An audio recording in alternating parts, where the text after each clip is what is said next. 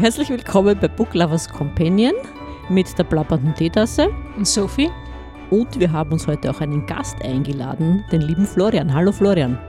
Hallo. Servus. Hallo. Ihr lieben Hörer und Hörerinnen werdet ihn vielleicht schon kennen. Er war nämlich schon einmal bei uns zu Gast in einer Science-Fiction-Episode.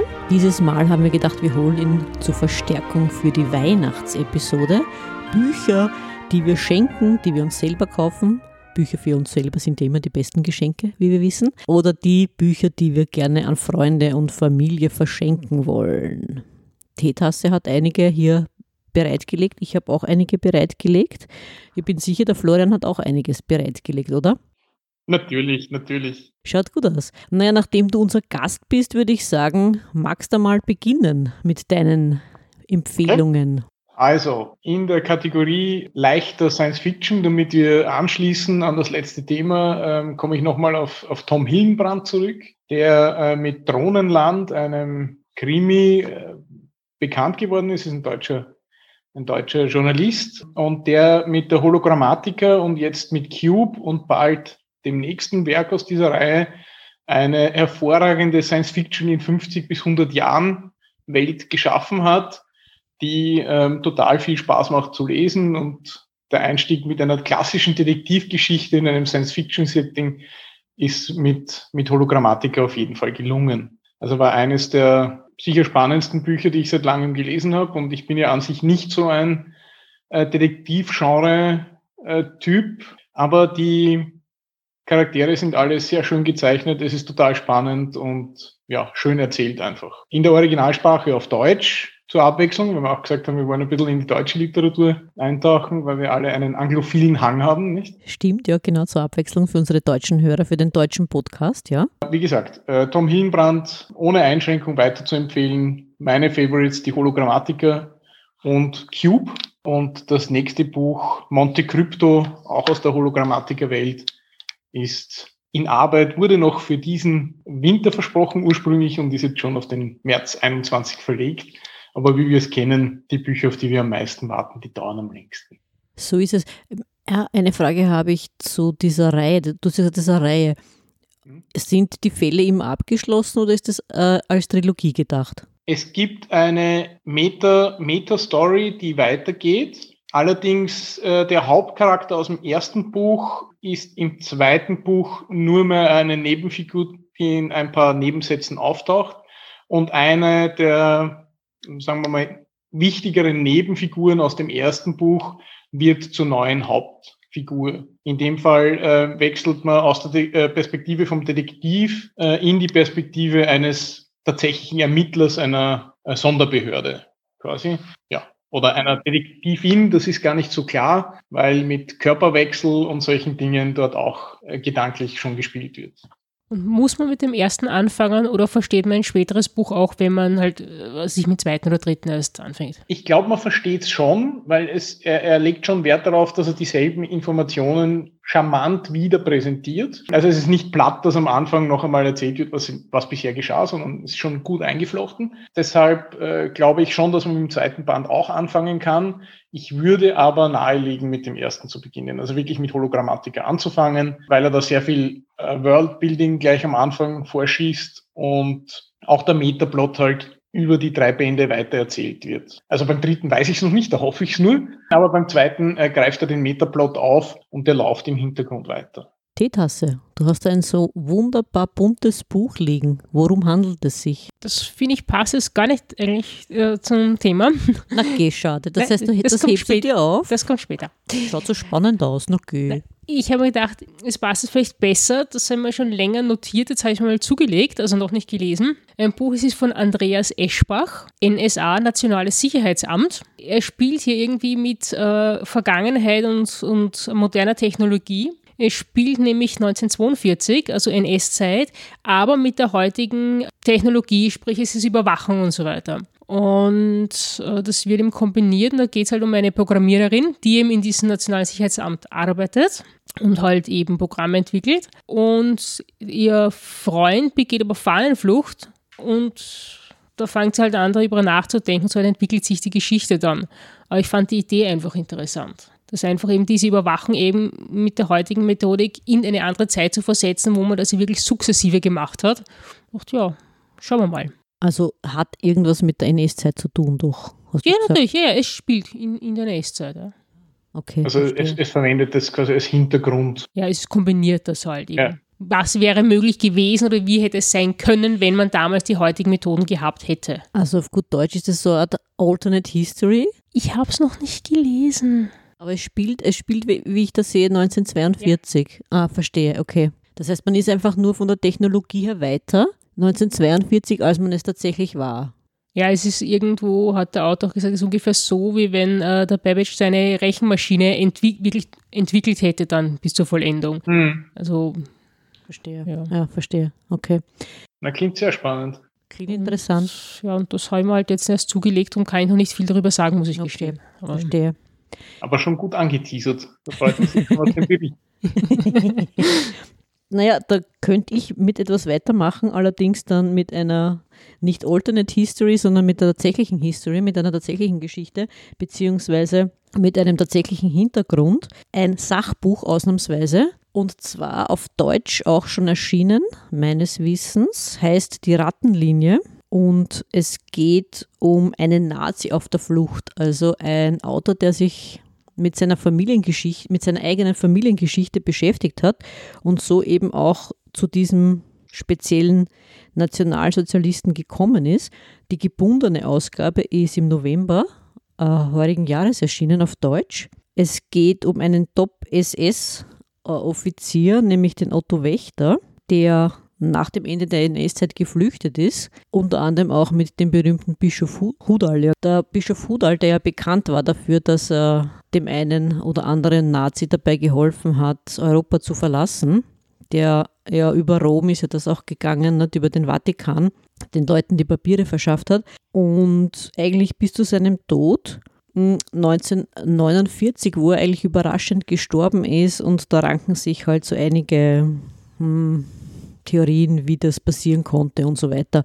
Und offensichtlich war er auch einige Zeit direkt in Österreich versteckt, wo ihn dann auch seine Frau und die Kinder besucht haben. Und den, den ganzen Spuren ist er halt nachgegangen und hat da halt so ein Bild gezeichnet, wie das halt möglich war. Dass der da sozusagen sich da versteckt halten konnte, eben auch in Österreich versteckt halten konnte. Und er versucht halt da auch dem, dem Tod oder wie das halt zu seinem Tod gekommen ist, auf die Spur zu kommen, also was da dahinter gesteckt ist. Wie gesagt, ich habe es auf Englisch mir gekauft, weil äh, auf Englisch erschienen und ich bin schon sehr gespannt, wie das Ganze dann ausgeht. Ich habe einen Artikel drüber gelesen, über dieses Buch und dann habe ich es mir gekauft und ich bin schon sehr gespannt, wie gesagt, was er da alles zutage gefördert hat. Und ich weiß auch, dass seine Frau ihn nicht nur dabei unterstützt hat, sondern ich glaube, die war auch sehr mit ihm einer Meinung was jetzt seinen politischen Hintergrund betroffen hat.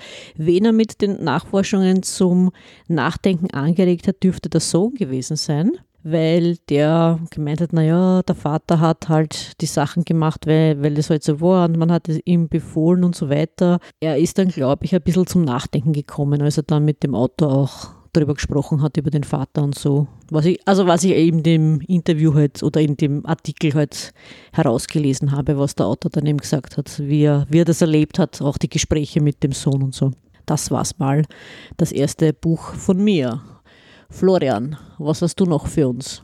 Naja, wenn wir so ein bisschen in, in Richtung Alternate History oder Alternate World Building eintauchen, dann kann man aus der deutschen äh, Literatur noch von Timur Wermes, äh, er ist wieder da, für die Leute, die es noch nicht kennen, ist eh sehr populär geworden in der letzten Zeit. Die Verfilmung war ja auch recht gut an sich mit leichten Kritikpunkten für die Leute, die das Buch besser finden. Ich habe es beides sehr genossen. Die, die, das Szenario ist, äh, geht es eben darum, dass äh, Hitler 2011 aus einem Tiefschlaf erwacht und wie er in der wirklichen Welt unter Anführungszeichen rezipiert wird, zunächst als Satire, Komiker missverstanden wird und aber sich bald zu großer politi politischer Begeisterung auch erfreut dass es äh, richtig unheimlich ist und man sich aber jetzt auch am, am Beispiel Donald Trump schon, schon gut vorstellen kann, dass man mit genau dieser Masche und, und genau diesen einfachen Heilsversprechungen und, und diesen Parolen äh, auch in der Jetztzeit, also dass wir auch nicht gefeit sind davor, in diese Falle zu tappen, weil es halt die Dinge schon sehr einfach macht. Naja, weil alles, was zu kompliziert ist, damit das ist ein bisschen anstrengend, nicht?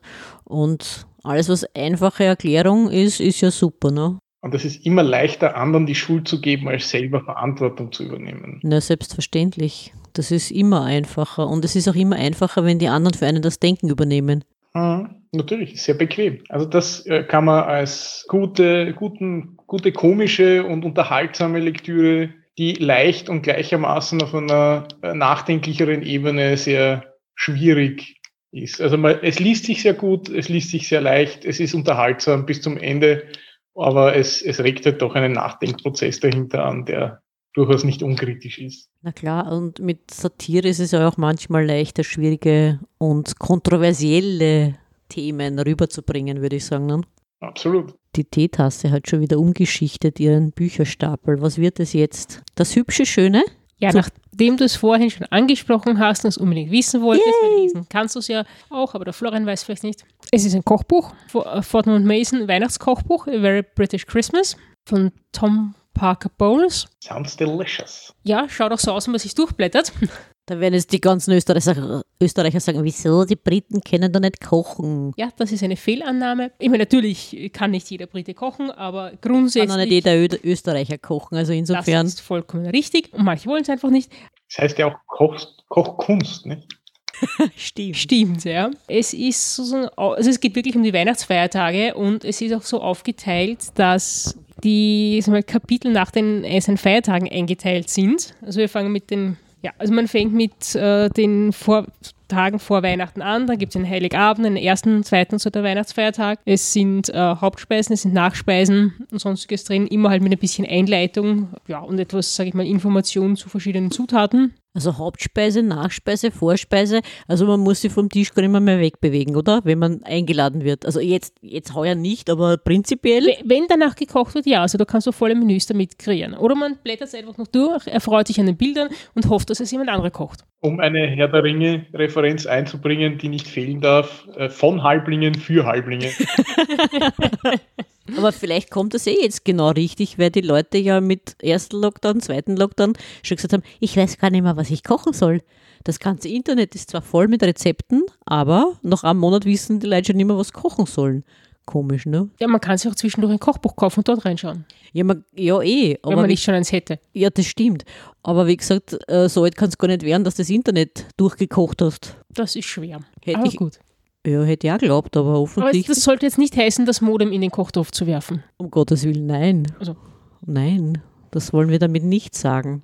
Das ist, dann sicher irgend, das ist sicher dann irgendwann gut durch, aber dann war es es auch. Naja, ich könnte jetzt sagen, weiter mit der leichten Note, aber ich fürchte, ich habe da nicht wirklich was Leichtes. Aber mit der Lesekost. Mit der Lesekost, ja, wobei die ist bei mir auch nicht so leicht ist. Hm, wo soll ich weitermachen? Mit einem Spion, hätte ich gesagt. Ein Spion ist immer gut. Kam er aus der Kälte? Vielleicht, ich weiß es nicht. Aber auf jeden Fall aus dem Kalten Krieg. Ist das kalt genug? Schauen wir mal. Ja, werden wir sehen. Heißt Box 88 oder Box 88, ist relativ neu, ist also erst heuer erschienen von Charles Cumming spielt eben, wie gesagt, während des Kalten Krieges. Und es geht um eine sehr geheime, geheime, geheime, geheime, Geheimorganisation und zieht sich bis in das Jahr 2020, wo dann auch MI5 eine Rolle spielt, wo es dann eben darum geht, die Ereignisse aus dem Jahr 1989, ob die aufgeklärt werden sollen, veröffentlicht werden sollen, darüber gesprochen werden soll oder nicht, weil dann eben von der Hauptfigur auch die Familie in Gefahr ist. Und ja, es geht dann halt auch um ein, einen Wettlauf sozusagen, um Leben und Tod der Hauptfigur mit oder gegen die Organisationen. Und wie gesagt, ich bin schon sehr gespannt. Es hat sehr interessant geklungen, weil, wie gesagt, es zieht sich eben von der Vergangenheit bis in die Jetztzeit und es kommen da halt auch immer wieder Länder vor, wo man sagt, na, das könnte interessant werden. Der Nahe Osten spielt eine Rolle, beziehungsweise der Iran. Wie gesagt, ich bin, ich bin sehr gespannt. Aber wie gesagt, gibt es halt leider noch nicht auf Deutsch, weil eben erst jetzt auf Englisch erschienen. Box 88. Wer es im Original lesen möchte, ist vielleicht keine schlechte Lektüre in der kalten Zeit zu Weihnachten. Ja, das funktioniert aber wahrscheinlich auch nur, weil sie nicht die Amanda King hatten, weil sie hätte das sicher ganz äh, locker und leicht gelöst. Na, Jedes sowieso. Problem. Die Amanda King hat alles sofort durchschaut, ist doch logisch. Okay, aber vielleicht hat der Florian noch eine leichte Note für uns. Etwas, etwas leichter und ähm, ja, dann, dann äh, werde ich treu bleiben, nachdem ich gesagt habe, Detektivgeschichten sind nicht so meins, äh, werfe ich gleich die nächste nach. In diesem Fall allerdings äh, mit, einem, mit einem Privatdetektiv, der auch als Zauberer im Telefonbuch zu finden ist, mit äh, Jim Butchers äh, Harry Dresden und den Dresden Files, einer Buchserie, die mittlerweile 17 Bücher umfasst, also auch äh, für die Leute, die Bücher verschlingen, äh, genug äh, in der Serie nachfolgende Bücher zu, äh, beinhaltet. Sie ist auch noch nicht abgeschlossen, das heißt, man hat auch noch Perspektive. Angeblich geht es bis 21, dort soll dann Schluss sein. In den Dresden Files äh, bewegen wir uns im modernen äh, Chicago und Amerika im Allgemeinen. Das Szenario geht davon aus, dass es eine Alternate History, Alternate Reality quasi gibt hinter der jetzigen Welt, wo sich die magischen Kreaturen von Feen bis Engel in einem großen Vertrag dazu verpflichtet haben, sich in die Geschicke der Menschen nicht einzumischen zu sehr, äh, um quasi nicht in Erscheinung zu treten, weil es gibt so viel von denen und so wenig von uns quasi. Man hat in der Zeit der Inquisition gesehen, dass das trotz vieler magischer Fähigkeiten doch nicht so lustig ist, wenn 100 Dorfbewohner mit Mistgabeln und Fackeln hinter einem her sind. Und äh, aus diesem Grund äh, wurde eben das geboren. Diese Accords, die von der Königin des Winters persönlich, Queen Mab, ja, die halt die Einhaltung dieser Accords überwacht. Leben Sie sozusagen diese Feenwesen unter den Menschen oder und, heimlich oder sind es wirklich getrennte Welten? Das kommt auf die Feenwesen und magischen Kreaturen selber an. Ja, viele haben Glamour oder irgendwelche Art Illusionsfähigkeiten, so dass sie aussehen wie unter Anführungszeichen normale Menschen. Trolle sind halt sehr hässliche, sehr große und massiv gebaute Wandschränke von einem Menschen, aber sie gehen immer noch als hässlicher Mensch durch, solange man nicht die Fähigkeit hat, eben hinter diese Glamours zu sehen. Ja, Harry Dresden ist eben ein, ein Zauberer des Weißen Konzils, das eben äh, über die Einhaltung der Gesetze der Magie wacht und äh, dafür sorgt,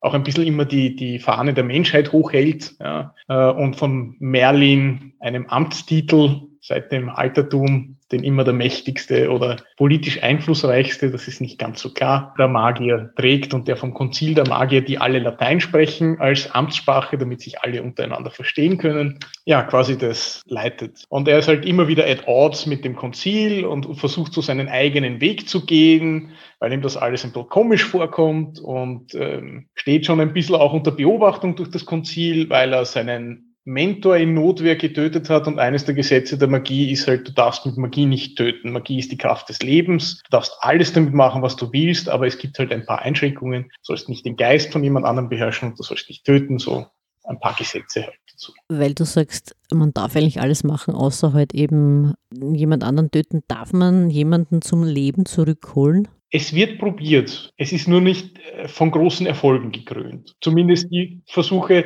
haben, nehmen wir es, gröbere Nebenwirkungen erzeugt. Aber es ist prinzipiell nicht verboten. Es ist äh, grenzwertig. Aber mehr dazu, wenn man in das, äh, mit, mit Stormfront in das, in das Buch eintaucht, in, in die Serie eintaucht. Ähm, wie gesagt, auch die Audiobooks sind sehr gut, gelesen von James Masters, der einigen aus der Serie Buffy äh, bekannt sein könnte. Spike, der eine hervorragende Erzählstimme hat. Und äh, die Romane sind auch zur Ich-Perspektive von Harry Dresden äh, geschrieben und er passt perfekt. Hast du den Spike gesehen oder geht das dann weg? Na, ich habe, es, es geht sehr schnell weg. Ich musste erst googeln, wer er wirklich ist, weil mich interessiert hat, wer dieser wunderbare Mensch ist, der das so perfekt liest und habe das überhaupt nicht in Einklang bringen können. Aber es ist mir dann wie Schuppen aus den Haaren gefallen. ja, okay, verstehe. Ja, interessant. Klingt, klingt nicht uninteressant, weil das ist das, was du schon mal gesagt hast, Teetasse, dass du eigentlich zwar nicht jemand bist, der Audiobücher hört, aber wenn das jemand liest, dessen Stimme du besonders ange als angenehm empfindest und den du magst, dann ist es was anderes. Ja, ähm, der Stimme wegen. Oder ich würde eine Ausnahme machen, wahrscheinlich bei Stephen Fry. Der kann, das, der kann alles lesen, habe ich den Eindruck, Ja. Eindruck, und es ist immer unterhaltsam. Der kann das Telefonbuch lesen. Grandios. Für Stephen Fry kann man immer eine Ausnahme machen. Stimmt. Genau, also wie gesagt, wie ein Telefonbuch rauf und runter geht, das hört man sich auch von Stephen Fry an. Alles klar. Bringt es wahrscheinlich auch witzig genug. Wahrscheinlich. Das könnte sein, ja. Ja, bei dir geht es ja dann weiter mit dem Kochen. Da steht Bücher auf Rezept. Ja, es sind Rezepte, Rezepte zum Kochen oder Rezepte vom, von, vom Arzt? ich würde sagen, irgendwo dazwischen. Alles klar. Es ist, eignet sich, glaube ich, auch sehr gut zum Herschenken. Ich habe es auch geschenkt bekommen. Finde ich aber eine nette Idee. Das nennt sich Bücher auf Rezept. Äh, Lesestoffe jeder Lebenslage. Und äh, es sind immer mehrere Seiten, sage ich mal, zusammengebunden. Und es, ich sage in- keine Kapitel, sondern es geht um Stimmungslagen. Sozusagen äh, neugierig, äh, sehnt sich nach Kindheit, gute Laune, wenn man hat, Streitlust, wenn man Stress hat. Stress, habe ich Zum Beispiel? gesehen. Ja, genau. Und äh, sozusagen dann kann man immer diese Seiten aufschneiden. Nach einer kurzen Einleitung ist dann eine Auflistung von Büchern, die empfohlen werden, sozusagen äh, bei dieser Stimmungslage zu lesen. Aufschneiden. Ich meine, widerspricht das nicht deinem, deinem ja, Ethos? schon, aber wenn man es vorsichtig, ja, diese mit einem Brieföffner auföffnet, ja, dann geht das sicher. Es ist ja auch so gedacht. Und da ist eine ganze Seite voll äh, Buchtipps drin. Also es ist Okay. eher sozusagen ähm, Anregungen für viel zum Lesen. Okay, ich letztens glaubt, sie kriegt einen Herzinfarkt, als wir uns angeschaut haben, ein Webinar, wo die vorlesende Autorin ihr eigenes Buch genommen hat und ja genau, und aus, ja genau, es auseinandergefaltet hat, richtig aus Nicht gefalten, so richtig drü- gebogen. gebogen, hat, dass der Gebogen. Rücken fast gebrochen wird. Ja, Ja, aber ich habe mal gehört, es gibt eben zwei Arten von Lesern. Nämlich äh, die einen, die das schrecklich finden und versuchen, das Buch nur so weit zu öffnen, dass der Buchrücken ja nicht beschädigt wird. ist aber Und an- manchmal schwierig, auch wenn man es probiert. Wenn man sich bemüht, bei den meisten geht es. Und andere, die das gleich einmal umknicken und so weiter und, sage ich mal, das Buch ein wenig misshandeln. Also das ist äh, wirklich, es sind zwei Gruppierungen. Ich glaube, sie gehört zur zweiten Kategorie. Allerdings glaube ich, dass das nicht das einzige Exemplar von ihrem eigenen Buch ist, das sie haben wird. Das könnte sein, aber nachdem ich meistens eigentlich ein Exemplar vom Buch habe, versuche ich darauf zu achten. Stimmt. Ich glaube, der Florian fällt auch halbert vom Sessel, wenn er sowas sieht, oder? Ah, es kommt ein bisschen darauf an. Ich habe ich hab wenig Mitleid mit Taschenbüchern, muss ich sagen. Das ist, ist ein bisschen eine Schwäche von mir, weil ich mir denke, die sind schon dafür gebaut, dass man sie irgendwie in den Rucksack schmeißt, unter Anführungszeichen. Ja. Und äh, man, man erkennt ja auch äh, an, der, an der Rate, mit der sie zerfallen, ohne dass man sie anfasst, dass die nicht für die Ewigkeit konzipiert wurden. Stimmt, ja. Leider, leider ja. Bei einem soliden Buch in gutem Einband, da wird man schlecht, wenn jemand das macht. Ja. Das musst du aber erst finden, solch ein Buch, heutzutage. Das stimmt. Das stimmt. Ist schwierig. Selten. Sehr selten. Vor allem eines, das wirklich gebunden ist und nicht nur geklebt. Es gibt sie, aber manchmal. Ja, ich weiß, es gibt sie, aber wie gesagt, das ist sehr selten heutzutage, weil die meisten Bücher, auch wenn sie Hardcover sind, nur geklebt sind. Und ich meine, ganz ehrlich, das ist weit davon entfernt von guter Qualität. Aber was die Taschenbücher betrifft, das stimmt. Wir haben welche im Kasten stehen, die nie das, also ich meine, Tageslicht, das klingt jetzt so blöd, ja, aber die auch nicht von der, von der Sonne angestrahlt worden sind und trotzdem Seiten haben, die vergilbt sind. Ich habe welche, die sind nach zehn Jahren, die im Regal gestanden sind, wenn man sie rausnimmt, sind sie vergilbt, beziehungsweise lösen sich dann die Seiten schon. Also das ist wie wahre Jo. Qualitätsarbeit gewesen. Ja, das ist halt, wie gesagt, mit Taschenbüchern wenig Mitleid, mit gut gebundenen Dingen, da tut's weh. Aber lustig ist, was ich letztens erfahren habe, du hast das vielleicht auch gelesen auf Twitter, dass es Autoren gibt, die kein Kindle haben. Habe ich nicht gelesen, aber warum soll es das nicht geben? Na eh, es hat mich nur überrascht, vor allem wenn, wenn sie viel lesen. Hätte mich mehr ver ver- verwundert, wenn sie keine Schreibmaschine oder einen Computer hätten. Stimmt. Aber ich glaube, sowas, weiß ich nicht, ob sowas noch gibt. Das habe ich noch nicht gelesen auf, auf Twitter. Aber vor allem, wenn es dann liest, ich habe mir das Buch gekauft, heruntergeladen, dabei habe ich nicht einmal ein Kindle. Okay. Ja, aber wie gesagt, man kann solch eine App auch anderswo installieren. Ja, das stimmt, das ist halt mühsamer. Weil mit Ja, dem ich- Computer. Ich, ich habe damals äh, extra, extra ein, ein Handy mit einem relativ großen Bildschirm gewählt, damit ich am Handy meine Bücher mitnehmen kann und äh, quasi niemals auf, auf Dienstreisen oder sonst irgendwie auf meine Bücher verzichten muss oder zumindest die naja, Art von, von zeitweiliger Unterhaltungsliteratur, die man sich so wie eine Fernsehserie am Abend halt reinpfeift. Ich ich, finde halt nur, also wenn man nur kurz liest, macht das mir nichts, aber für die Augen ist es bei mir wesentlich angenehmer, mit einem E-Book-Reader zu lesen, weil es das macht mir nichts. Das ist ähnlich wie in einem Buch zu lesen.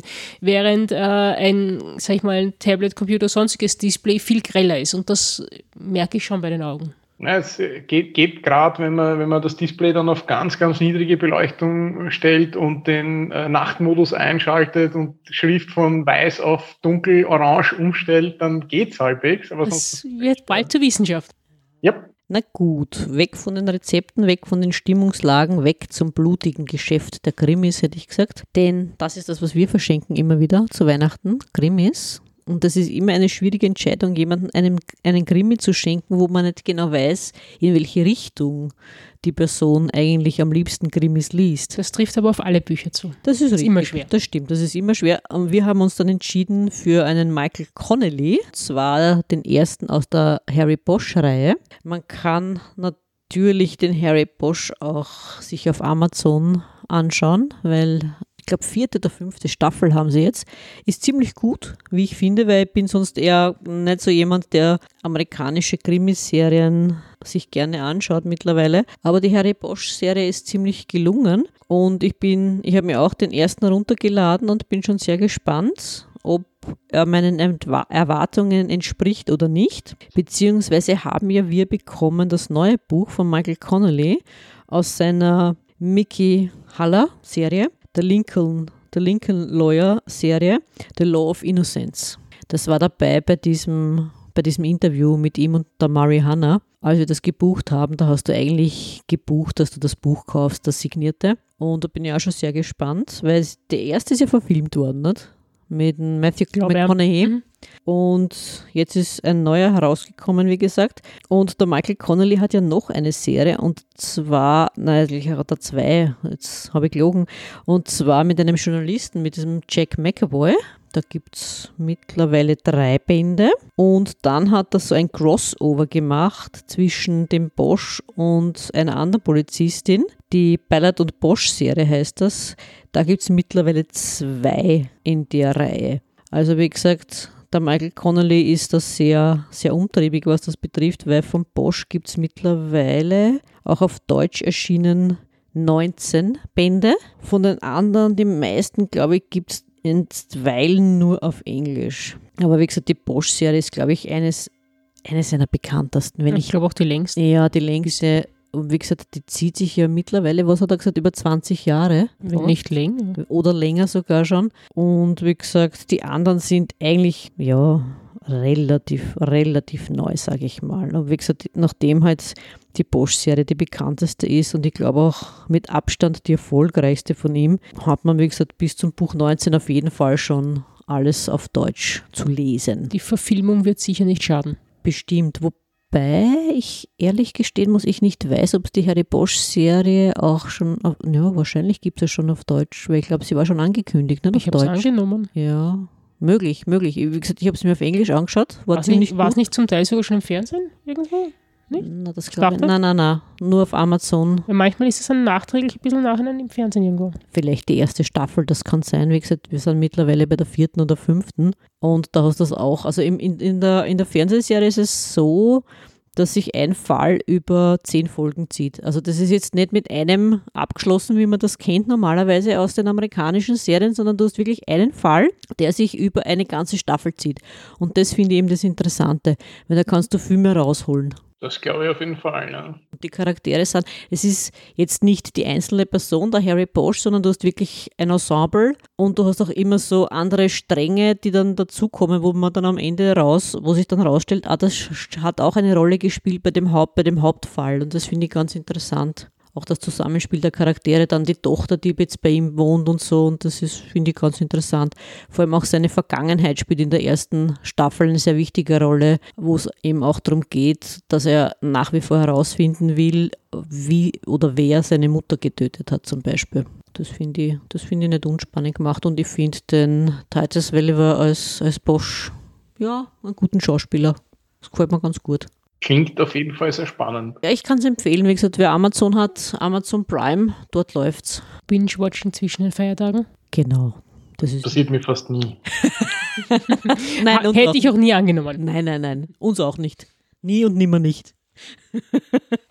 Gut, Florian, was hast du noch für uns? Ja, weil wir es hatten von, von, von Weihnachtsgeschenken und von jungen Erwachsenen äh, vielleicht auch, äh, die man in seinem Bekanntenkreis haben könnte, möchte ich einen, einen All-Time-Classic von mir weiterempfehlen, äh, Sophies Welt von Jostein Gader, ein Buch, das man nicht oft genug erwähnen kann, bietet es für junge Erwachsene aufbereitet doch ähm, bisschen die Grundzüge der Philosophie in einer nicht übermäßig trockenen, sondern eigentlich recht unterhaltsamen und spannenden Art mit einem wunderbaren Handlungsbogen zusammengehalten und einem sehr kuriosen Ende, das mich nach wie vor immer wieder zu Begeisterungsstürmen hinreißt. Die Geschichte äh, beginnt mit einem kleinen Mädchen, das eben, also mit einem jungen Mädchen, äh, das beginnt in die Geschichte der Philosophie eingeführt zu werden von einer mysteriösen Figur, die irgendwie versucht, ihr ein Geheimnis näher zu bringen. Und man begleitet sie eben auf dieser Reise hin zu diesem wunderbaren Ende des Buchs im Buch. Ein erzähltechnischer Kunstgriff, formschön durchgezogen, kann man auch als Erwachsener immer wieder lesen und ist so ein bisschen eine, ein Einstieg in die auch phasenweise ein bisschen schwierigere Literatur von Jostein Gader durch einen Spiegel in einem dunklen Wort, wo man ein Mädchen begleitet beim Sterben quasi was einen sehr prägenden, prägenden Einfluss haben kann und einen ein bisschen zum Nachdenken anregen kann, wie man mit diesen Dingen auch umgeht. Und das ist ein Thema, das wir sehr oft auch von uns wegschieben. Und da ist ein bisschen literarische Beschäftigung damit vielleicht auch das, was in der, in der kurzlebigen und sich von wichtigen Themen gern ablenkenden Zeit auch in der Jugend auszahlt, sich da ein bisschen hineinzustürzen. Aber wie gesagt, es sind eher Bücher zum Nachdenken, die auch ein bisschen den Geist dafür erfordern und auch ein bisschen die, den Willen damit Zeit zu verbringen. Und es liest sich am besten, wenn man jemanden hat, mit dem man darüber diskutieren und reden kann. Also wenn ein Erwachsener das auch begleitet und man sich da austauschen kann. Mag für den einen oder anderen eine spannende Erfahrung sein. Ja, sicher keine einfache Lektüre, keine leichte Lektüre, aber sicher ein Thema, das wahrscheinlich auch Kinder, aber Jugendliche vor allem in der jetzigen Zeit eher beschäftigt als womöglich davor. Ne? Ja, ein bisschen, ein bisschen was, was, was leichteres von ihm, was jetzt ein bisschen spät kommt, ist ein kleiner literarischer Adventkalender, den er auch geschrieben hat. Äh, Das Weihnachtsgeheimnis, äh, das man für nächstes Jahr empfehlen kann. 24 kleine Geschichten, die zusammengehalten werden von einem Rahmen, äh, von, von einem kleinen, von, also von einem Jungen, der eben einen Adventkalender findet, in dem halt so Zetteln drinstecken, die die Geschichte eines, eines Mädchens erzählen, das möglicherweise in der Realität vermisst wird und das aber gleichzeitig in die Weihnachtsgeschichte schön eingeflochten ist. Also es ist wieder ein, ein ja, ich, ich lese ihn einfach gern und das ist definitiv ein Kinderbuch und äh, hätte man am 1. Dezember wissen müssen und dann damit man sinnvoll in die Weihnachtszeit einbinden kann, aber vielleicht fürs nächste Jahr, wenn Genau. jemand sucht und Genau. wieder auf den Podcast stößt im November, Stimmt. Eben, weil die Folgen gehen ja nirgends hin und falls jemand ein Buch braucht für Weihnachten, Oder heuer schon kaufen fürs nächste Jahr, nur nicht so gut verstecken, dass man es nicht mehr findet. stimmt. Soll immer gut, wieder ja. vorgekommen sein. Ja, sich selber überlistet. Erinnert mich ein bisschen an meine Oma, immer wenn sie vorgefahren ist, ihren Schmuck versteckt hat und dann hat sie ihn nicht mehr gefunden. Ja, ich habe nur schon gehört von manchen Leuten, dass gewisse Geschenke immer nachgereicht wurden, weil sie halt irgendwo versteckt waren und nicht äh, gefunden oder vergessen wurden. Hat man sich selber gut überlistet, das ist super, ja. Soll es auch geben, ja. Vielleicht sollte man das mit der Schokolade machen. Das merkt man sich, wo man die hinlegt. Ja, verdammt, ich glaube, du hast recht. Abgesehen davon haben wir zu viel davon. Sie muss bei weg. der Schokolade Wir lang müssen nicht so opfern. schlimm wie bei den Ostereiern. Ne, die, die kannst du dann erschnuppern. Das ist ja das Problem. ja, dann findest du sie wieder. Nein, nein, nein. Du beginnst nur zu suchen, das heißt noch lange nicht. Ja, das ist richtig, leider, leider ja. Hatte ich noch nicht das Problem zum Glück. Nein, so alt werden sie nicht. Stimmt, so alt werden sie nicht, das ist richtig. Das ist so wie mit der Cabanossi, gell? wo es immer heißt, no, die hält sich aber lange. Ich ja, weiß es nicht. Ich glaub nicht. theoretisch, ich glaube auch nicht. Das muss, man, das muss man testen. Man muss es immer testen, ob die neue genauso gut schmeckt wie die, die man das letzte Mal gekauft hat. Ne, Ich bin überhaupt äh, bei manchen Dingen für eine stete Qualitätskontrolle sehr gewissenhaft. Das gehört ordentlich gemacht. Ja, das macht unser CEO auch jeden Tag aufs Neue. Speziell, der ist da speziell dafür da, um Qualitätskontrolle vorzunehmen. Ja. Vor allem im Katzengras. Jedes Mal beim Vorbeigehen. Absolut, man weiß ja nicht. Ist man reingekommen, hat es gepasst, geht man raus, passt es immer noch, das muss man auch kontrollieren. Absolut, gebe ich ihm recht. Da sind wir schon beim Schnurrer. Ja, und als Verbindung zwischen der Philosophie von vorhin und äh, dem CEO gibt es jetzt ein bisschen was äh, nicht ganz so tiefschürfendes von Pascal Akira Frank. Folge dem Schnurren und finde dein Glück. Die zehn Weisheiten des Herrn Paul. Der Herr Paul ist eine Katze, nehme ich an. Ganz genau. Ja, bei dem Auto ist halt mal eine Katze aufgetaucht und dann hat er sozusagen das äh, kennengelernt, wie schön es ist, wenn man eine Katze hat. Und äh, in diesem kleinen Büchlein, sage ich jetzt einmal, äh, werden halt zehn Weisheiten erörtert. So mit jedem Schnurrerhaar, im Hier und Jetzt sein, auf Sanftpfoten achtsam durch die Welt, da kommt die Sanftpfote, äh, ja, still sein wie ein Fellknäuel und so weiter. So ist das halt eingebettet, so sage ich mal, so Lebensweisheiten in ein Katzenbüchlein. Wenn es wer wissen muss, dann ja wohl die Katze, gell? Ja, besonders beeindruckend finde ich immer die Streckübungen. Ja, das ist so, das ist so, wenn du sagst, ich mache Yoga, lass doch, überlass das Yoga doch den Katzen, die kennen das viel besser. Da fällt mir ein, weil du das erwähnt hast, die Katze und das Schnurren, ein Buch, was ich immer schon lesen wollte, es nie geschafft habe, es mir zuzulegen, wo es auch um Katzen geht. Nero Corleone von der Elke Heidenreich. Ich habe es mir schon länger vorgenommen, immer wieder. Ja, ja, stimmt, das gibt es auch noch. Und es gibt auch ein zweites, sehe ich da gerade. Nero Corleone kehrt zurück. Was auch immer dich abgehalten hat. Ich weiß es nicht. Legst dir zu.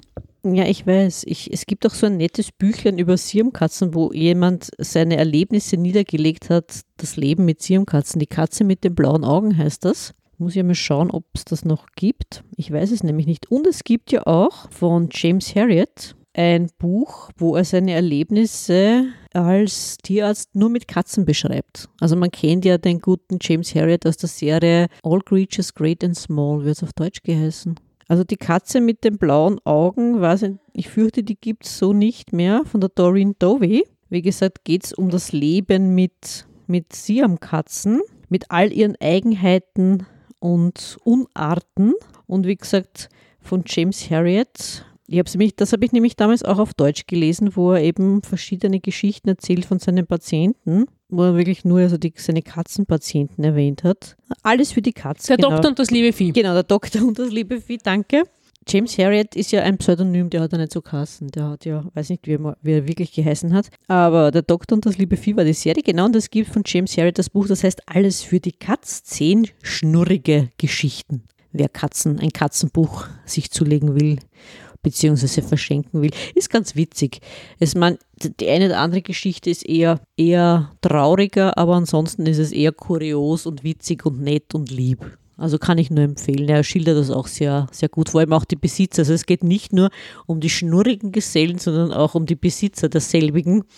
Und das macht das Ganze irgendwie total charmant. Es gibt aber auch andere Bücher von ihm, also ja, ja, um ja, ja, also wirklich eben Bücher, auf denen offensichtlich auch die Serie beruht hat, der Doktor und das liebe Vieh. Das war mein, mein Beitrag zum Schnurren. Schnurrt's bei dir auch? Angeregt durch das Schnurren bin ich äh, zurückgekehrt zu einem Buch, äh, das mich äh, vor vielen Jahren fasziniert hat und ich werde es mir jetzt wahrscheinlich wieder zu Gemüte führen. Maurice der Kater von Terry Pratchett oder The Amazing Maurice and His Educated Rodents ein, wunderbares Buch über einen sprechenden Kater und seine intellektuell und äh, moralisch sehr hochwertigen äh, Ratten, äh, die mit ihm gemeinsam äh, versuchen, eben irgendwie über die Runden zu kommen. Und sie haben auch einen Menschen adoptiert. Und sie, sie ziehen halt durch die Welt und, und rauben eine Stadt nach der anderen aus, indem die Ratten halt eine Rattenplage vortäuschen. Und der Mensch, der mit eingeweiht ist, kommt als Rattenfänger und führt die die Ratten äh, quasi wieder aus der Stadt.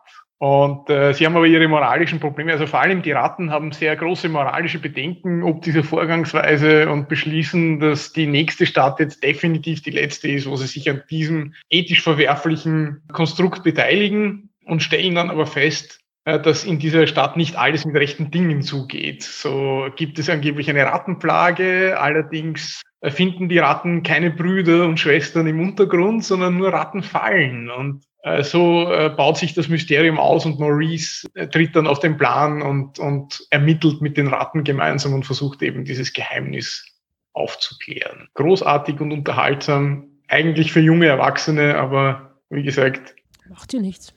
Ab und zu ist es ein bisschen leichte Kost ja, was Schönes. Absolut, vor allem in der stillen Zeit auch mal, wenn es besonders jetzt ganz still ist, mag man auch einmal was Humoriges lesen, hätte ich gesagt, oder? Wir brauchen es eh im Moment. Ja, da wird von Terry Pratchett auch der Hawkfather ganz gut passen. Die Terry Pratchett Weihnachtsgeschichte, wo es auch eine Verfilmung gibt von der BBC, die gar nicht so schlecht ist, wo man mit dem Amazing Maurice eigentlich so ein bisschen einen einen Haken hat, mit dem man Leute zu Terry Pratchett führen kann. Und, und Leute, die überlegen, Terry Pratchett auf Englisch zu lesen, seien allerdings gewarnt. A, die Übersetzungen sind sehr gut und B, das Englisch von Terry Pratchett ist sehr komplex. Also ich habe ihn lang auf Deutsch gelesen, bevor ich auf die englischen Bücher gewechselt bin und habe sie beim ersten Mal mit 17, 18, wie ich angefangen habe, auf Englisch Pratchett zu lesen, gleich wieder weggelegt, weil ich gesagt habe, das dauert zu lang. Ja, es einfach unglaublich mühsam, das zu lesen. Also das sei dazu gesagt.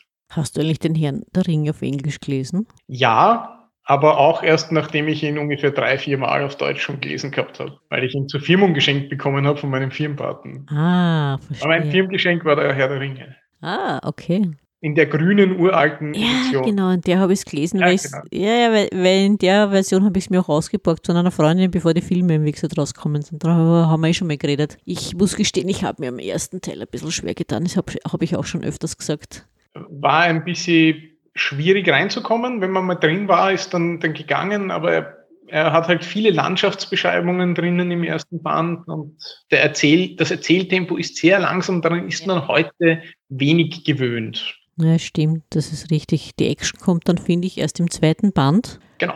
Da ja. geht es dann aber dahin. Ja, ja, genau. Also da ist dann, der ist ziemlich ratzfatz gelesen, auch der dritte Teil, muss ich gestehen.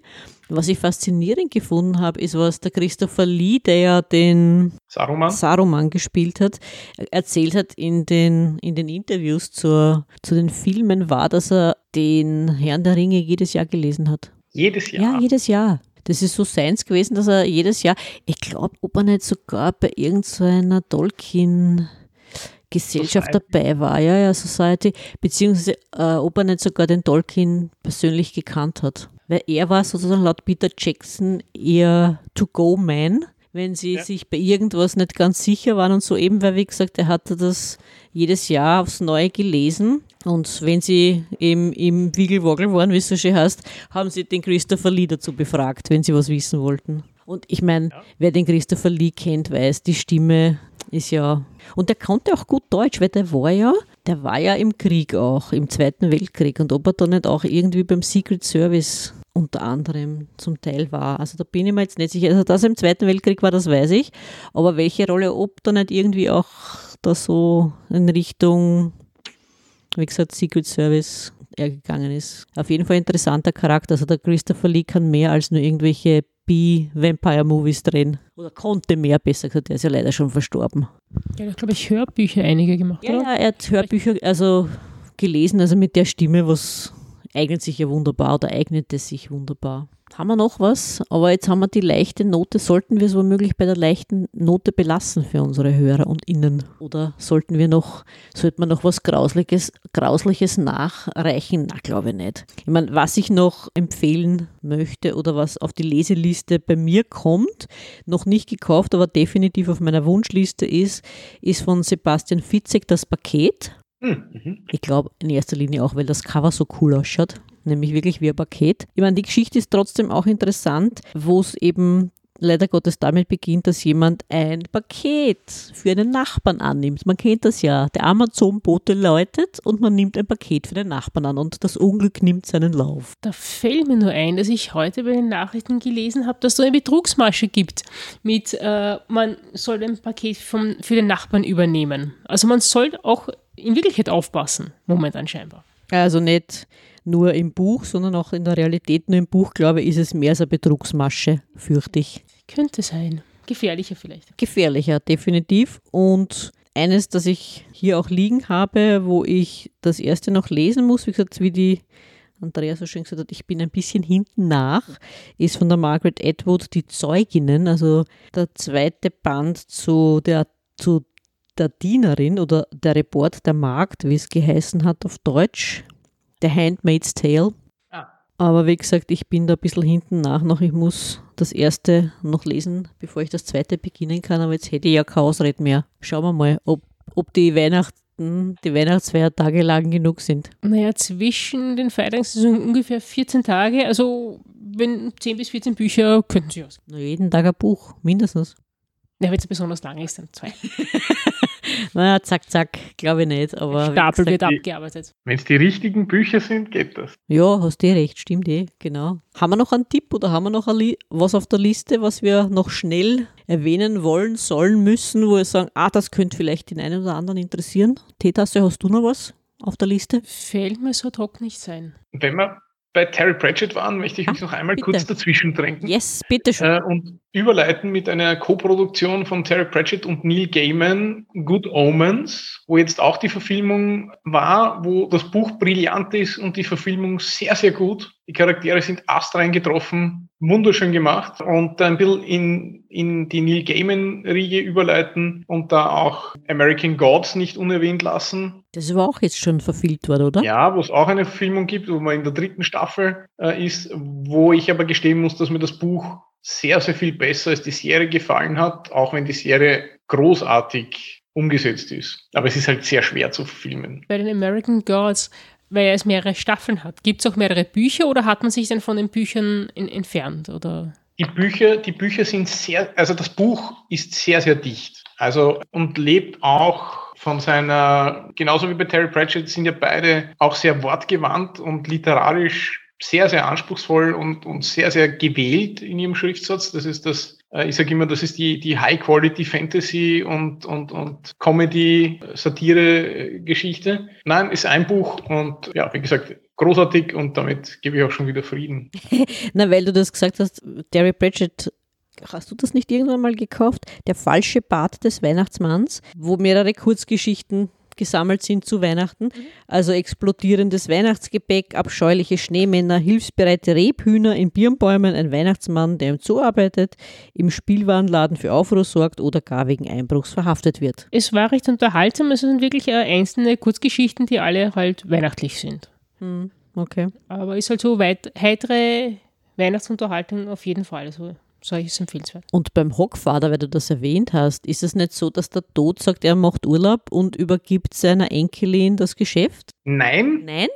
Beim Hogfather ist es so, dass ein, dass jemand, äh, der Name bleibt, blieb ungenannt, äh, einen Assassinen damit beauftragt, den Weihnachtsmann zu töten. Und der Tod übernimmt für kurze Zeit die Rolle des Weihnachtsmannes, damit die Menschen nicht aufhören, an den Weihnachtsmann zu glauben, also an den Hogfather in dem Fall, Ja, okay. ähm, weil dann würde der Hogfather wirklich sterben. Ah, okay. Und in einem sehr, sehr spannenden und äh, von hinten durch die Brust geführten Plot äh, spielt auch die Zahnfee eine Rolle. Und ja, ein sehr, sehr gutes Buch. Und Tod in den Terry Pratchett-Romanen ist eine großartige Figur. Er spricht auch im Geschriebenen nur in Großbuchstaben.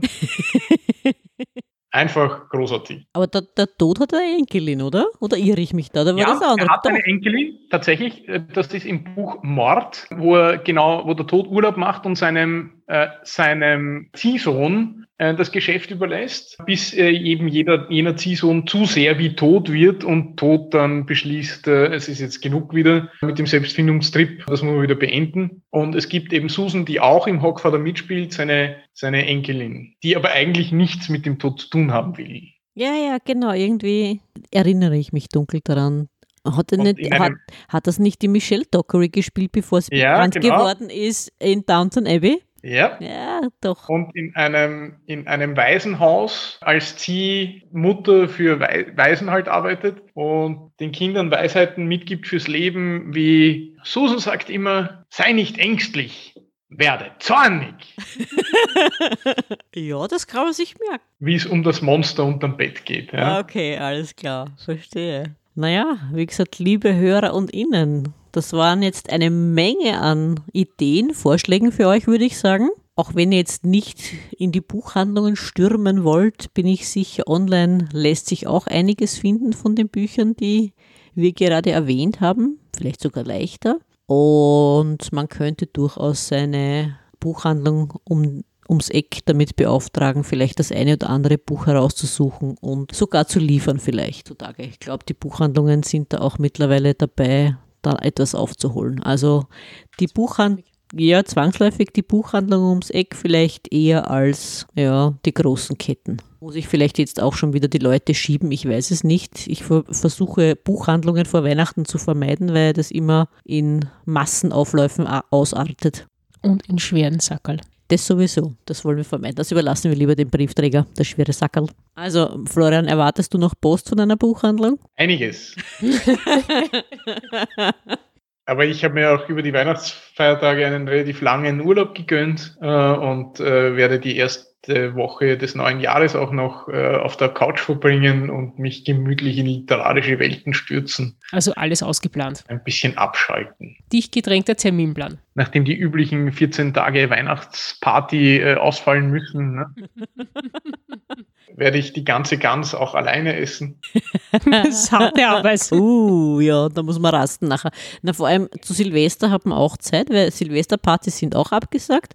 Das heißt, bis das neue Jahr eingeläutet wird, kann man wunderbar lesen auf der Couch, oder? Und ich dachte, ich darf endlich mal schlafen. Ja, sieh wieder, du musst lesen. So, wie bringst du denn deine ganzen Bücher sonst unter? Ja, aber ohne Schlaf kann ich nicht mehr lesen. Ja, wir können auch schlafen, so ist es ja nicht. Man muss ja nicht feiern. Damit ich Ausgeruht bin ich zum Lesen. Zum Lesen, ja, genau. Ausgeruht zum Lesen. So ist es. So sollte man.